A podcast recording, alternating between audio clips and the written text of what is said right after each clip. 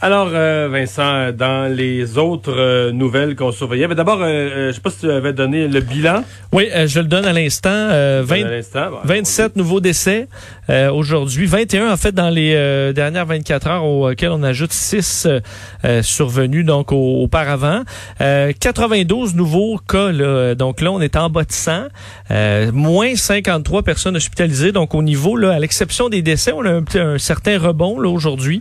en fait, on faisait observation hier que c'est quasiment unique au monde, notre ratio, puis je me répète, mais les décès euh, réfèrent évidemment à des cas, c'est pas des gens qui ont été euh, testés hier, c'est des gens qui ont, qui ont été peut-être testés il y a un mois, qui avaient la maladie, puis qui sont tombés malades plus, plus, plus, puis finalement ils en sont décédés, mais le ratio que ça donne pour une journée de décès versus le nombre de cas, je pense que j'ai pas vu ça dans aucun pays. C'est partout ailleurs, quand on arrive dans des petits nombres de cas en bas de 100, t'es à une étape où très, très, très, très peu de décès, des journées 0, 1, 2. Ce qui pourrait changer quand même la, la, la donne pas mal, c'est euh, c'est que là, les nouveaux cas, quand je vous dis là à peu près une centaine de cas dans les derniers jours, là maintenant, euh, c'est vraiment plus dans les CHSLD. Là, et ça, c'est une bonne nouvelle. à mon avis, là, le nombre de décès va vraiment baisser.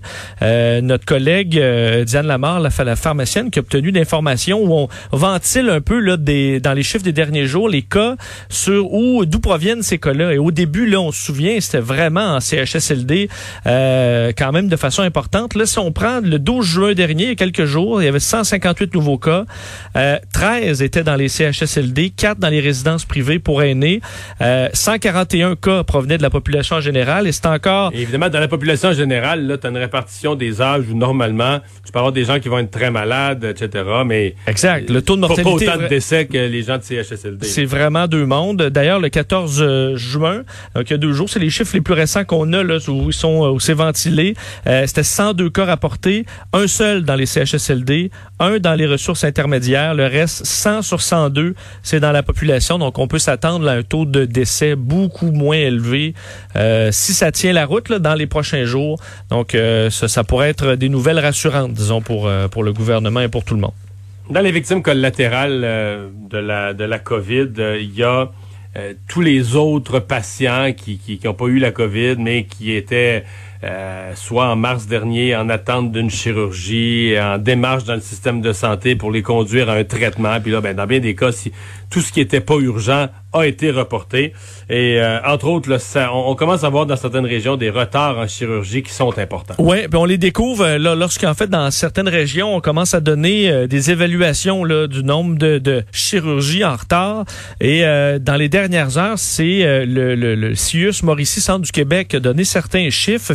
Lotin, directeur des services spécialisés chirurgicaux, qui a donné des chiffres. Il dit ne voulant pas faire peur au monde, mais voulant faire preuve de transparence, montrer ça ressemble à quoi la tâche à accomplir.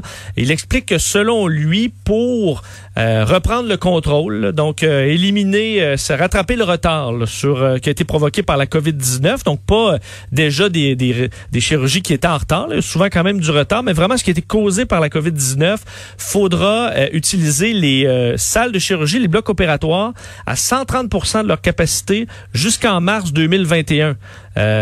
donc pendant presque un an, à 130 des capacités, ce serait le moyen pour pouvoir rattraper le retard là, en moins d'un an.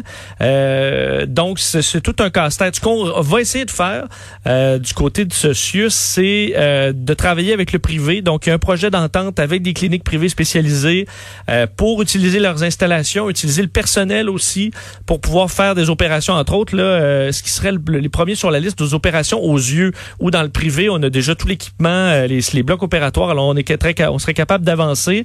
D'ailleurs, le ministère de la Santé a approuvé cette entente-là, dit-on, en moins de 24 heures au début du mois, ce qui montre qu'on est en mode euh, solution là, pour essayer de, de, de, désengorger ces listes euh, importantes. Et là, un des problèmes qu'on a, c'est qu'on est en été, puis là, on veut rouler à plein régime, mais on est au moment où le monde veut prendre des vacances, alors il va falloir trouver des solutions pour faire rouler les blocs opératoires au maximum.